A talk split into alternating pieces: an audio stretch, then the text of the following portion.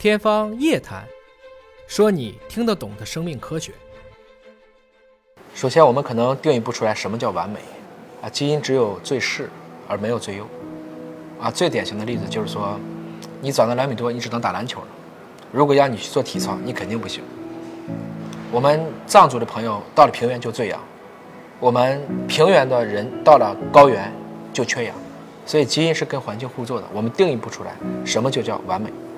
所以某种程度上讲，其实生命本身算到根儿上，它跟量子力学差不多，测不准。即使是同卵双胞胎，也可能不一样，它们基因完全一样。所以你就知道了，基因有用，但不是全部。很大程度上讲，它只能解决一小部分事情。我不相信任何一个天才，如果没有环境，仅凭他的基因就能怎么样。我们都知道狼孩的故事。如果他丧失了人类学习语言的那个年纪，他可能就没有办法再学会人类的语言了。即使后来再怎么教，他也学不会了。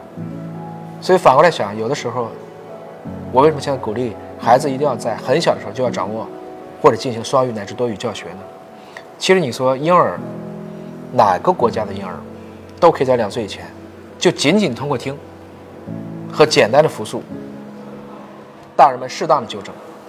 他就能学懂任何一个复杂的语言，包括我们这么复杂的汉语。我们学英语学了多少年？我们达不到婴儿两年的效果吧？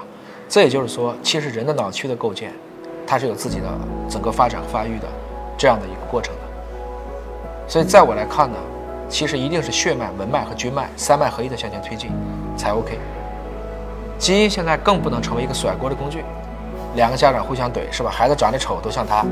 孩子这个学习好都像我，其实归根结底呢，家长没有心的问题，而不是说基因的问题。